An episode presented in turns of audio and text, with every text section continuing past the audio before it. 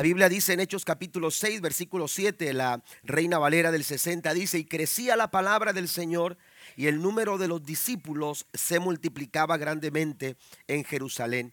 También muchos de los sacerdotes obedecían a la fe. La iglesia primitiva fue eh, un impacto tremendo a, su, a, la, sociedad, eh, a su comunidad. Eh, es impresionante ver cómo en tan poco tiempo la iglesia primitiva, la iglesia en Jerusalén, alcanzaba a las multitudes, cómo tocaba el corazón de las, de, las, de las personas. Pero hay algo que me interesa mencionar en esta noche y compartir con ustedes, y es que la Biblia dice que el número de los discípulos discípulos se multiplicaba grandemente en Jerusalén. Cuando se refiere a los discípulos, no se está refiriendo a espectadores.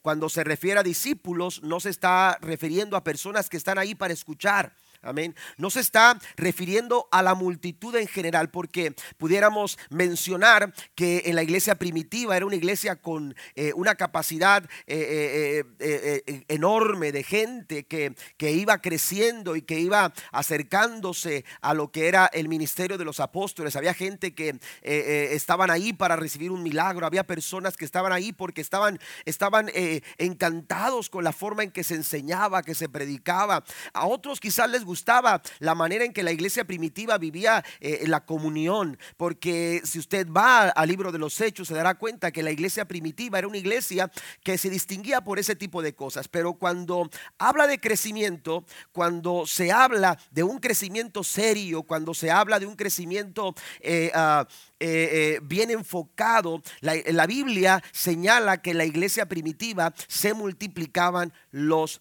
discípulos. Y es que si, ponemos atención a, esto, nos daremos cuenta que esta era la, la, comisión, la tarea que Dios le había dado a la iglesia.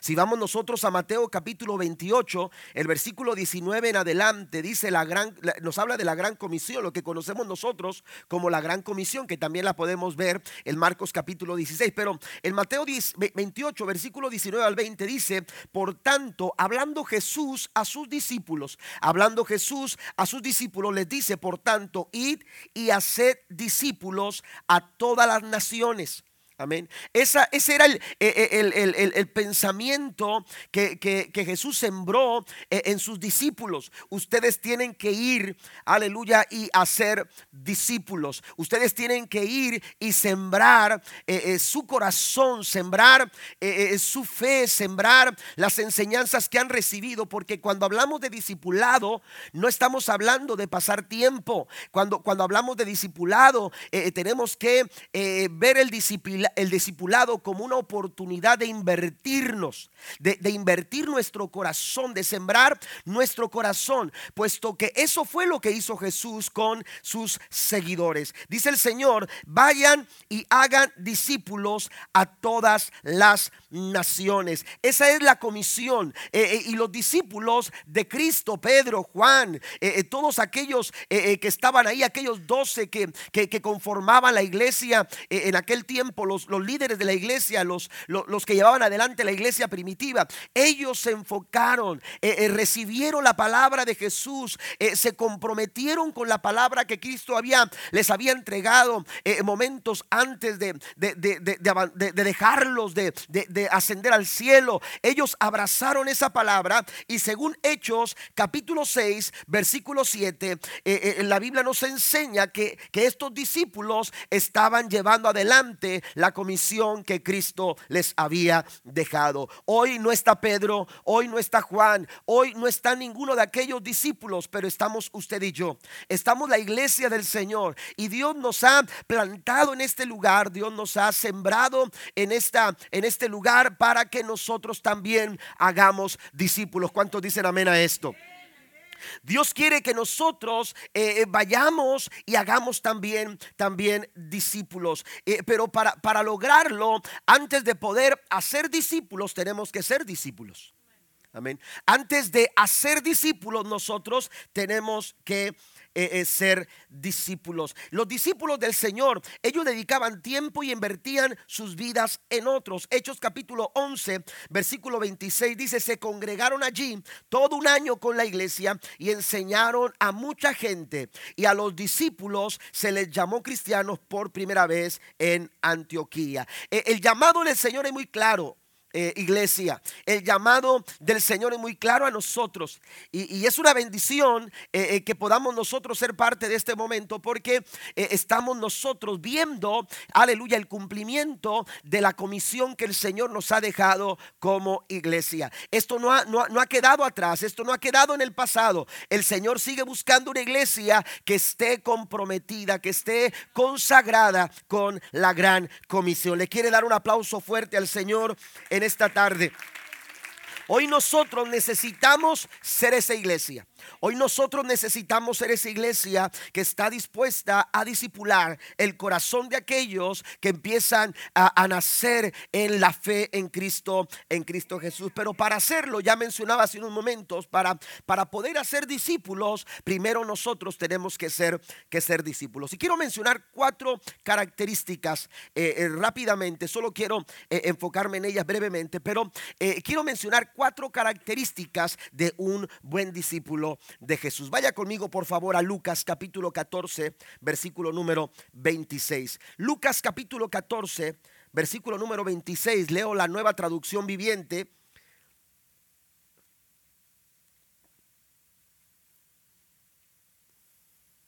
Dice la escritura, en Lucas 14, 26, una gran multitud seguía a Jesús y se dio vuelta y les dijo, si quieres ser mi discípulo, debes aborrecer a los demás, a tu padre y a tu madre, esposa e hijos y hermanos y hermanas. No se me asusten, ahorita voy a explicar esto.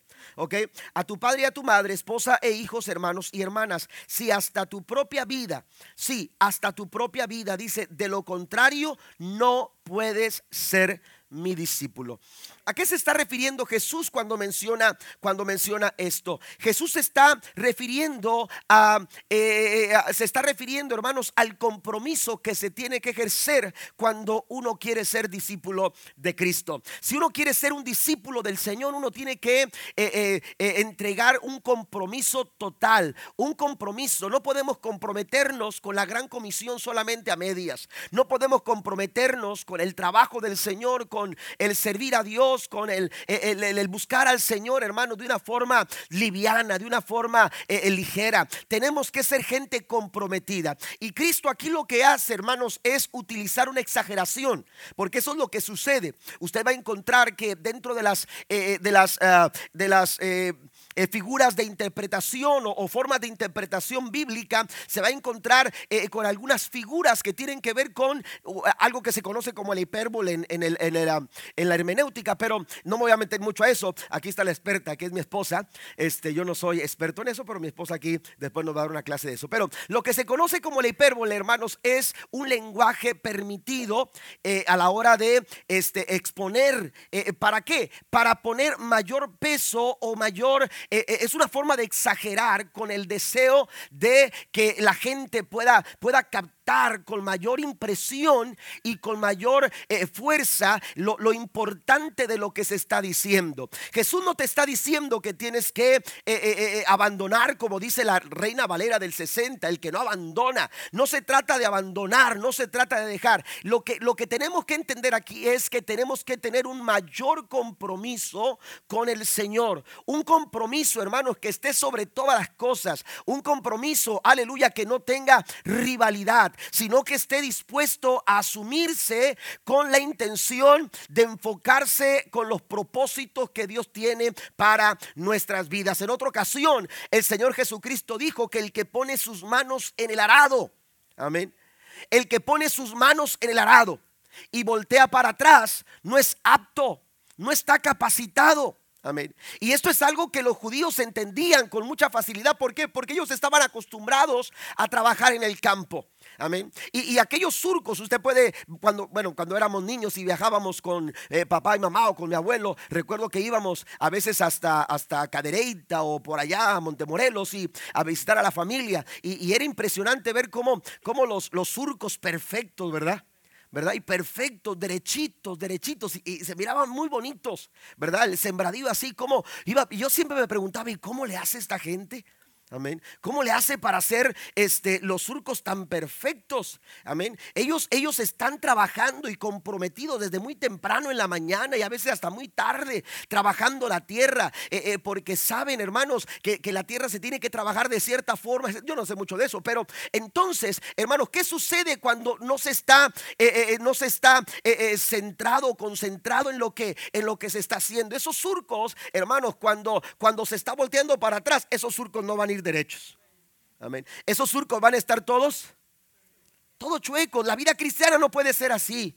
Tu compromiso no puede ser así. No podemos ser livianos en nuestra manera de servir. Tenemos que servir al Señor de todo nuestro corazón. Tenemos que amarle a Él con todas nuestras fuerzas, con toda nuestra alma, con toda nuestra mente, dice el Señor. Tenemos que amar a Dios por completo. Alguien le da un aplauso al Señor esta tarde.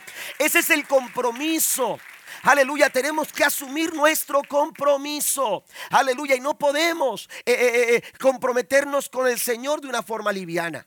Tenemos nosotros, hermanos, que ser firmes en nuestra forma de servir al Señor. Jesús está hablando de compromiso y un discípulo comprometido, amados hermanos, agrada al Señor. Es un verdadero discípulo, aquel que está comprometido totalmente con el Señor. Amén. Está comprometido totalmente con el Señor. Segunda característica. La segunda característica es que un verdadero discípulo está bien arraigado en la palabra. Está bien arraigado en la palabra del Señor. La iglesia primitiva estaba formando discípulos. Amén. Y la Biblia dice que crecían, según Hechos capítulo 6, el número de los discípulos se multiplicaba en grande manera en Jerusalén. Pero si usted lee al principio del verso 7, dice que crecía la palabra del Señor. Amén. La palabra del Señor crecía. La palabra del Señor, aleluya, avanzaba. Y, esto quiere decir, amados hermanos, que más corazones abrazaban la palabra. Que más corazones, hermanos, se, se, eh, aferraban a, querer conocer cada día más eh, en la palabra del Señor. La Biblia nos dice en San Juan capítulo 8, versículo 31, textualmente el Señor dice lo siguiente. Jesús le dijo a la gente que creyó en Él. A la gente que creyó en Él. Ustedes son verdaderamente mis discípulos si se mantienen fieles a mis enseñanzas. Amén. Si ustedes se mantienen fieles a mis enseñanzas, mire, quiero mencionar algo aquí, que también lo veo en el versículo 26 del capítulo 14 de, de Lucas. Amén. Cuando hablamos de compromiso. Si usted nota, Dice que Jesús dice a una gran multitud, dice una gran multitud seguía a Jesús. Amén. Y yo me imagino ese momento como cuando, cuando uno se siente que alguien lo va siguiendo. Jesús volteó y cuando vio era una gran multitud, no eran cuantas personas, era una gran multitud. Seguían a Jesús, que, está, que eso no está mal. Seguían a Jesús. Pero Jesucristo quería dejarles bien claro algo. Amén. Porque no todo el que me dice Señor, Señor, entrará al reino de los cielos, dice la palabra. Amén. Entonces Jesús dijo, bueno, ustedes me siguen, pero yo quiero dejarles algo bien claro. Amén. Ustedes tienen que entender que mis verdaderos discípulos no solamente me siguen, están comprometidos. Están comprometidos. Aquí ahora, en, el, segundo punto de, de San Juan capítulo 8, versículo 31, Jesús dice que se dirige a gente que había creído. Amén. Porque creer es el primer paso. Porque creer, amados hermanos, es, es, ese, es, ese es el primer, el primer paso. Usted está aquí porque en un momento usted creyó. Amén. Usted creyó, pero no se puede quedar ahí. Amén. Usted no se puede quedar ahí. Usted tiene que, aleluya, este, uh, avanzar. Usted tiene que crecer. La Biblia dice que la senda del justo es como la luz de la aurora. Va en aumento hasta que el día es perfecto. Nosotros tenemos que ir hacia adelante. Yo acabo de platicar con las personas, los hermanos que se van a bautizar, y yo les mencionaba esto. Amén, ustedes tienen que avanzar, ustedes tienen que crecer. Algunas veces se avanza más rápido, algunas otras se avanza un poquito menos, pero lo importante es que nosotros siempre vayamos creciendo, que siempre vayamos avanzando, porque ese es el deseo de nuestro Señor. Pero para lograrlo, nosotros tenemos que arraigarnos en la palabra palabra del Señor. Mientras no estemos bien fundamentados en la palabra del Señor, no vamos a crecer. No vamos nosotros, aleluya, a avanzar. Necesitamos la palabra del Señor. Dice a los que creyó, a los que creyeron en él, les dijo, ustedes son verdaderamente mis discípulos si se mantienen fieles a mis enseñanzas. Usted eh, eh, se deja ver como, como un fiel servidor del Señor, como un fiel discípulo, cuando usted se deja guiar por las enseñanzas de su maestro. Cuando usted se deja, se deja guiar por la palabra que usted ha recibido.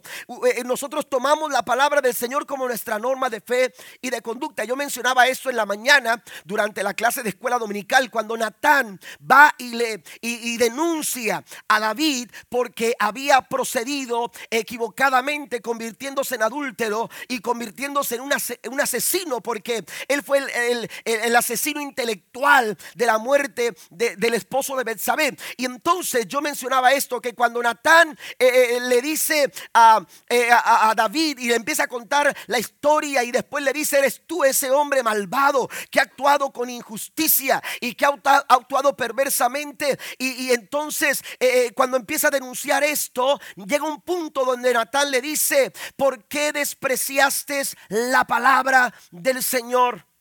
Amén. ¿Por qué, despreciaste la palabra del Señor y mencionaba algunos peligros? Aleluya, cuando nosotros no estamos eh, eh, eh, atendiendo, no estamos bien, bien fundamentados, no estamos siendo dirigidos por la palabra del Señor. Un fiel discípulo es aquel que se deja guiar por las enseñanzas de su maestro. Podrá escuchar muchas voces, podrá escuchar muchos mensajes, podrá escuchar, aleluya, muchas palabras de otras personas, pero el fiel discípulo está arraigado en la palabra viva, en la palabra eficaz, en la palabra que es más cortante que toda espada de dos filos, la palabra de nuestro Maestro. No podemos nosotros en estos tiempos dejar de ser dirigidos por la palabra de nuestro Dios. Tenemos nosotros que aferrarnos a ella. Es que los tiempos han cambiado, pastor. Es que las cosas hoy son diferentes. Es que la iglesia tiene, no, no, eh, la iglesia puede cambiar metodologías. La iglesia puede cambiar estrategias, pero nunca la iglesia puede abandonar los principios que se nos han dado a través de la palabra de nuestro Dios. Cielo y tierra pasarán, pero mi palabra no pasará. Amén. Tenemos nosotros que arraigarnos para poder hacer discípulos. Tenemos que ser discípulos. Y un verdadero discípulo está bien comprometido. Un verdadero discípulo está bien arraigado en la palabra del Señor. Pero también un verdadero discípulo manifiesta el amor de Dios a otros. Amén. El amor de Dios a otros. San Juan capítulo 13 Versículo número 31 dice, el amor que tengan unos por otros será la prueba. Dice, ante el mundo de que son mis discípulos. Amén. Esa es la prueba, que ustedes son discípulos de Cristo. Amén. ¿Cuántos discípulos de Cristo hay aquí? Aleluya. Cuando amamos a las personas, cuando amamos a la gente, oiga, qué difícil es amar a las personas. ¿Eh? Recuerdo que cuando íbamos de campamento los jóvenes, había un canto que iban cantando los, íbamos cantando ahí y este y era muy común cantarlo ya cuando cuando íbamos de viaje y empezaba ese canto, amamos a la gente, amamos a la gente porque estamos en Cristo. Se necesita Cristo para amar a la gente. Y luego empezaba el, amamos a Roberto y amamos a Octavio. Oye, cuando empezaban a decir Octavio, ya me quedaba muy serio así. Porque porque, porque empezaban a decir, decían, amamos a Octavio porque estamos en Cristo. Y luego decían, se necesita, y luego empezaban a decir, bastante. Se necesita Cristo bastante para poder amar a Octavio. Amén. Oiga, eh, eh, eh, esto no es cualquier cosa, pero Jesús nos dice, Jesús nos desafía. Amén. Jesús nos dice, ustedes tienen que amar a su prójimo como ustedes mismos. Porque los mandamientos del Señor se resumen en dos cosas. Dos aspectos, amar a Dios y amar a tu prójimo como a ti mismo.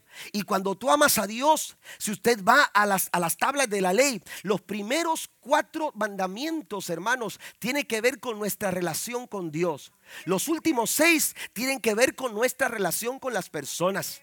Jesús dice, tienes que amar a Dios para cumplir los primeros cuatro y tienes que amar a la gente para cumplir los otros seis. Pero no podemos nosotros decir que amamos a Dios y si no estamos amando a nuestro prójimo. ¿Cómo puedes amar a Dios al cual no has visto? Dice el apóstol Juan.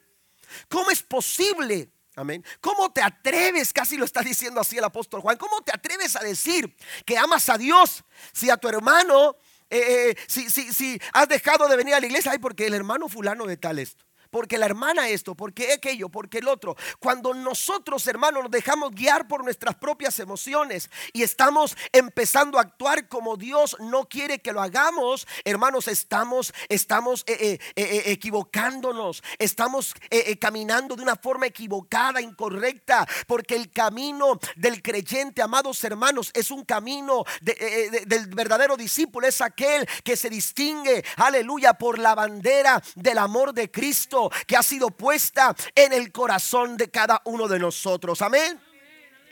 Ahora, ahora, ¿por qué Jesús nos dice esto?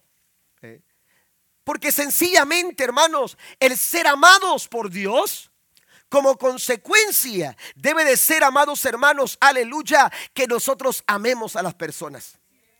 Porque si nosotros estamos buscando a las personas indicadas para amar, Imagínense si Dios hubiera tomado esa misma actitud nuestra. Que Dios solamente amara a las personas indicadas. Aquellas personas que, que, que Él realmente pudiera amar, pero la Biblia dice que Él nos amó a todos por igual. Él nos ama a todos, no importando raza, color, lenguaje, idioma, eh, eh, nada. Aleluya, Dios nos ama a todos de una manera eh, por igual. Su amor ha sido manifestado a todos los hombres, aun siendo usted y yo pecadores. La Biblia dice que Él nos amó tanto que Cristo murió por nosotros. Bendito su nombre para siempre. Entonces Jesús dice, si yo fui capaz de amarte, si yo fui capaz de amarte, entonces tú eres capaz de amar a las personas. ¿Me entiendes? Y el amor de Jesús, hermano, no fueron palabras, no fueron expresiones de, hey, ¿cómo estás? Amén. Él murió en la cruz. Él murió en la cruz por amor a nosotros. Por amor a cada uno de nosotros. Pero el amor, hermanos, nos distingue. Y dice el Señor, en esto, esta será la prueba de que ustedes son mis discípulos, que ustedes amen, se amen unos a otros. Tenemos nosotros, hermanos, que mostrar ese mismo amor con el que hemos sido nosotros amados. Les cuento una historia de una niña que eh, vendía manzanas a las afueras de un aeropuerto.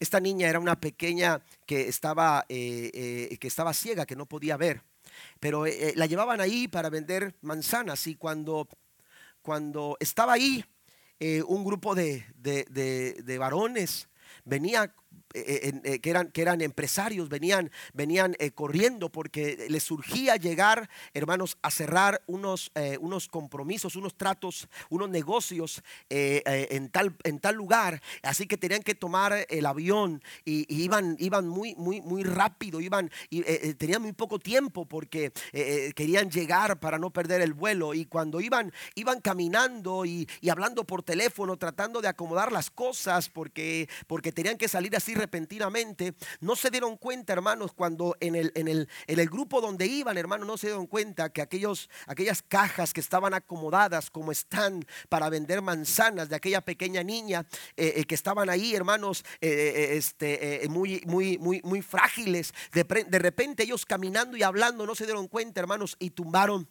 tumbaron todo Amén. Le tumbaron todo a la niña. La niña solamente escuchó que todo se caía. Y, ella, no, ella no miraba y no sabía lo que estaba pasando, pero se dio cuenta que todo se caía. Y entonces exclamó, ¿y qué está pasando? Y, se sintió un poco, un poco angustiada por lo que estaba pasando. Y, pero nadie se dio cuenta. Todos iban con su, con su teléfono y seguían avanzando. Cuando una persona atrás se quedó con su teléfono eh, eh, este, en, en, su oreja. Y, entonces se detuvo y miró lo que había pasado, pero sabía que el tiempo era, era apremiante y que no se podía detener mucho, pero colgó, se acercó, vio que no podía quedarse a juntar las manzanas con aquella pequeña, pero más o menos vio lo que estaba tirado, sacó su cartera y le dijo, mira niña, esto es más de lo que pudieras haber este, ganado eh, por, por, la venta de las manzanas. No tengo tiempo de quedarme contigo, pero, pero, pero aquí está este billete, guárdalo bien porque, porque es más de la venta que hubieras tenido el día de hoy. Entonces la niña le dice, gracias al Señor, recibe el dinero. Y cuando el Señor se va, le dice, disculpe, disculpe, Señor, es usted Jesús. Es usted Jesús. Porque así deben de ser los discípulos de Cristo.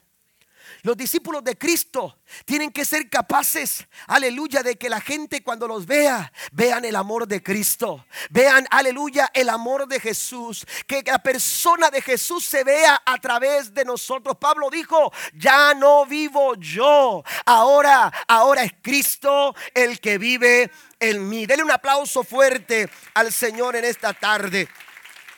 Tenemos que distinguirnos aleluya, por el compromiso. Tenemos que distinguirnos, amados hermanos, aleluya, porque estamos arraigados en la palabra, pero también porque revelamos el amor de Cristo. Y por último, pueden pasar los músicos, por favor.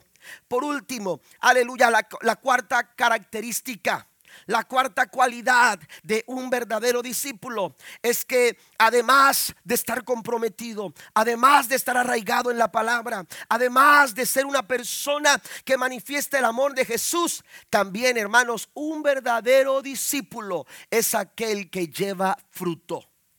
Amén. Un verdadero discípulo es aquel que lleva fruto. Note que Jesús le dice a sus discípulos, hagan discípulos. Amén.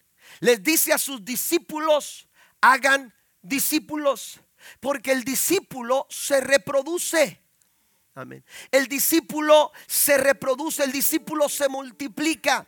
El verdadero discípulo, amados hermanos, lleva fruto. Amén. Jesús les dijo en San Juan capítulo 15 la importancia de permanecer en la vid. Jesús les dijo, si ustedes se separan de mí, nada pueden hacer. Porque el verdadero discípulo, amados hermanos, aleluya, está comprometido, está arraigado, revela el amor de Cristo, pero también lleva fruto. Si usted va al versículo 8 del capítulo 15 de San Juan, la Biblia dice, cuando producen mucho fruto, ¿a quiénes se está refiriendo? A los discípulos. Les dice el Señor, cuando ustedes producen mucho fruto, demuestran que son mis verdaderos discípulos y eso le da mucha gloria a mi Padre. Amén. Un discípulo de Cristo siempre será productivo. Siempre será fructífero.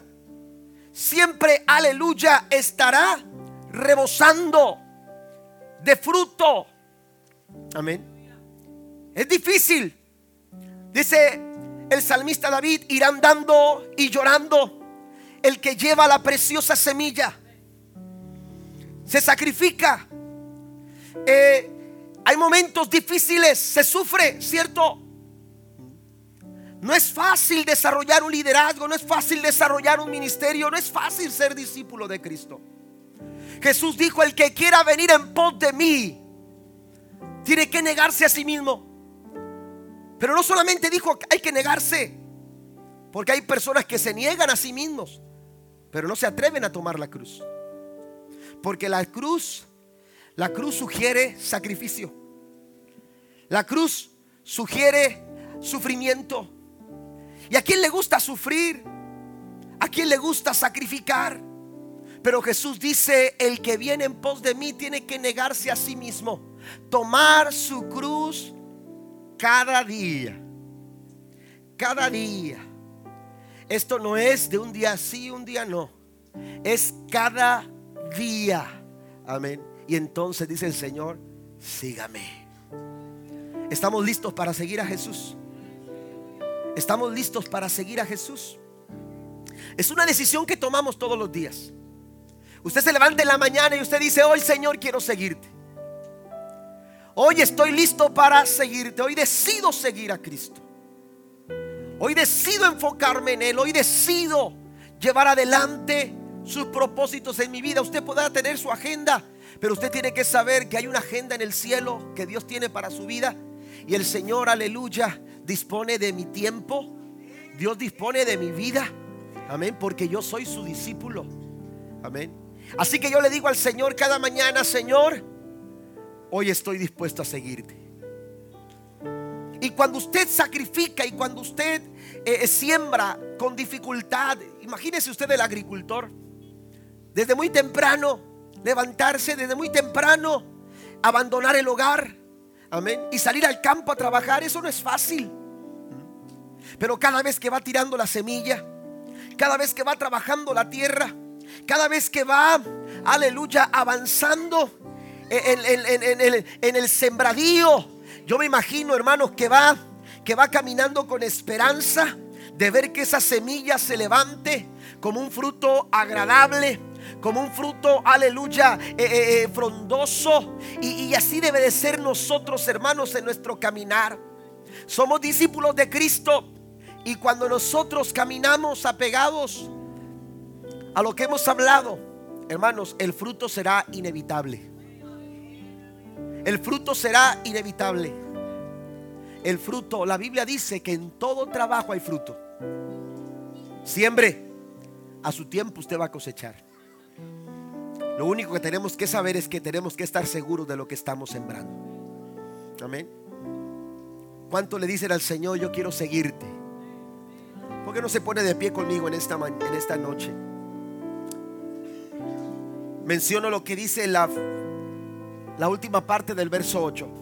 Eso le da mucha gloria a mi Padre.